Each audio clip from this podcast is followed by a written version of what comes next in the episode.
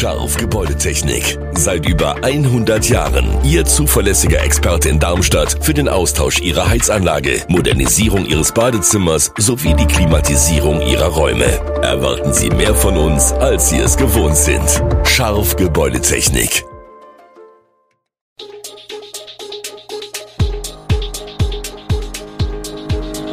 Gude, unser morgendliches News Update. Das Wichtigste aus Südhessen für Sie im Überblick. Guten Morgen aus Darmstadt an diesem 20. Juli. Beschwerde zu Schlossgrabenfest. Darmstadt bleibt erfolglos.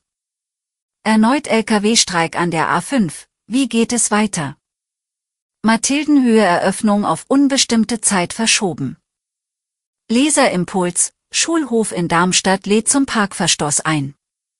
Das und mehr hören Sie heute im Podcast. Der Hessische Verwaltungsgerichtshof hat Darmstadts Beschwerde rund um die Lärmobergrenzen für das Schlossgrabenfest als unzulässig verworfen. Das teilte das Gericht am Mittwoch mit. Die Stadt war für das Musikfestival vor Gericht gezogen, nachdem ein Eilantrag knapp vor dem Start des fünftägigen Innenstadtfestivals im Mai dafür gesorgt hatte, dass Lärmobergrenzen eingehalten werden mussten. Kassel begründete die Entscheidung nun damit, dass es nach dem Ende des Festes sowohl der Stadt als auch der Veranstalterin an dem erforderlichen Rechtsschutzbedürfnis fehle. Sie seien nachträglich nicht mehr rechtlich betroffen. Der Beschluss ist verwaltungsgerichtlich nicht anfechtbar. Für zukünftige Feste habe dieser Beschluss keine Auswirkung. Ein Anwohner aus der Innenstadt hatte kurz vor Beginn des Schlossgrabenfests geklagt. Das Verwaltungsgericht hatte daraufhin per einstweiliger Verfügung entschieden, dass an der Wohnung des Beschwerdeführers bestimmte Lärmgrenzen nicht überschritten werden dürfen. Die lagen bei 55 und 70 Dezibel, je nach Uhrzeit. Seit Dienstagmittag streiken wieder Lastwagenfahrer an der Raststätte Gräfenhausen West an der A5. Die Fahrer wollen so ausstehenden Lohn von ihrem Arbeitgeber erkämpfen. Wieder geht es um die drei polnischen Speditionsunternehmen von Lukasz Mazur. Schon rund um Ostern gab es an derselben Raststätte einen Streik seiner Lastwagenfahrer, auch damals ging es um nicht ausgezahltes Gehalt. Fünf Wochen lang dauerte der Streik. Diesmal könnte es wesentlich schneller gehen. Laut Edwin Athema von der niederländischen, gewerkschaftsnahen Stiftung FNVVNB seien gegen Mittwochmittag 12 bis 15 Fahrer aus Georgien am Streik beteiligt gewesen. Ein erster Erfolg konnte laut Athema bereits vermeldet werden. Eine erste Zahlung sei bei 11 bis 15 Fahrern eingegangen. Das reiche aber noch nicht bei allen, um den ausstehenden Lohn zu decken. Athema verhandelt im Auftrag der Georgier weiter um eine zweite Zahlung.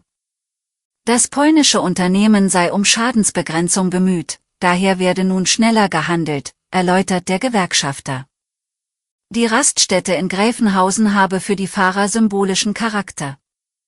Der letzte Streik hatte großes Medieninteresse und Solidaritätsbekundungen hervorgerufen. Nach einem Baustellenrundgang durch die Ausstellungshallen auf der Darmstädter Mathildenhöhe hat Oberbürgermeister Hanno Benz beschlossen, dass die Wiedereröffnung auf unbestimmte Zeit verschoben wird. Die Stadt will warten, bis sie einen genauen Termin nennen kann, der auch einzuhalten ist. Dies habe er dem Magistrat mitgeteilt, sagte Benz. Zuvor war unter Oberbürgermeister Jochen Partsch kommuniziert worden, dass es eine Neueröffnung im Herbst geben soll. Das wäre die Zeit zwischen 23. September und 21. Dezember. Bei seinem Rundgang habe Hanno Benz den Eindruck gewonnen, dass zumindest am Anfang dieses Zeitraums mit einer Eröffnung nicht gerechnet werden könne. Da eine Vernissage hinter Bauzäunen für ihn ebenso wenig wünschenswert erschienen sei, wie eine Eröffnung kurz vor Weihnachten, verzichtet der neue Oberbürgermeister nun lieber ganz auf eine Ankündigung. Er erwarte aber, dass weiter entschieden und mit Nachdruck an der Eröffnung gearbeitet werde. Ärger um das unerlaubte Parken auf Schulgelände in Darmstadt-Eberstadt. Trotz absolutem Halteverbot wird der Vorplatz der Ludwig-Schwamp-Schule von Eltern aber auch Paketdiensten oder städtischen Bediensteten als Parkplatz genutzt. Die Kommunikation zwischen einer Anwohnerin und den städtischen Mitarbeitern verlief problematisch.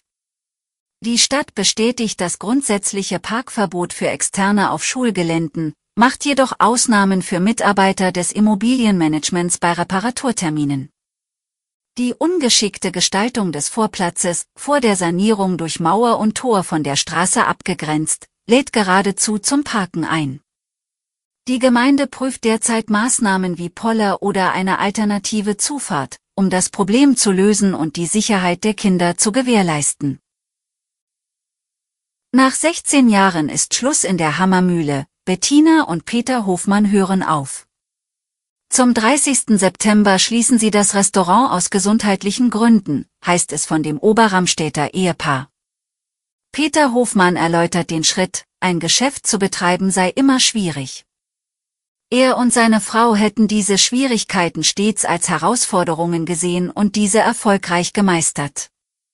Für Herausforderungen aber brauche man Kraft und die ist mittlerweile nicht mehr da, sagt er. Für die Stadt Oberramstadt als Eigentümer und Verpächter des Gebäudes bedeutet das aus, dass nun große Anstrengungen nötig sind, um eine adäquate und möglichst nahtlose Nachfolge zu finden. Laut Bürgermeister Tobias Silbereis ist geplant, gemeinsam mit Familie Hofmann und weiteren Akteuren nach einem neuen Pächter zu suchen. Alle Infos zu diesen Themen und noch viel mehr finden Sie stets aktuell auf www.echo-online.de.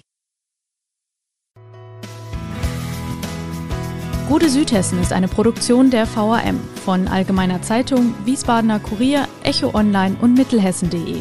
Redaktion und Produktion die NewsmanagerInnen der VRM. Ihr erreicht uns per Mail an audio.vrm.de.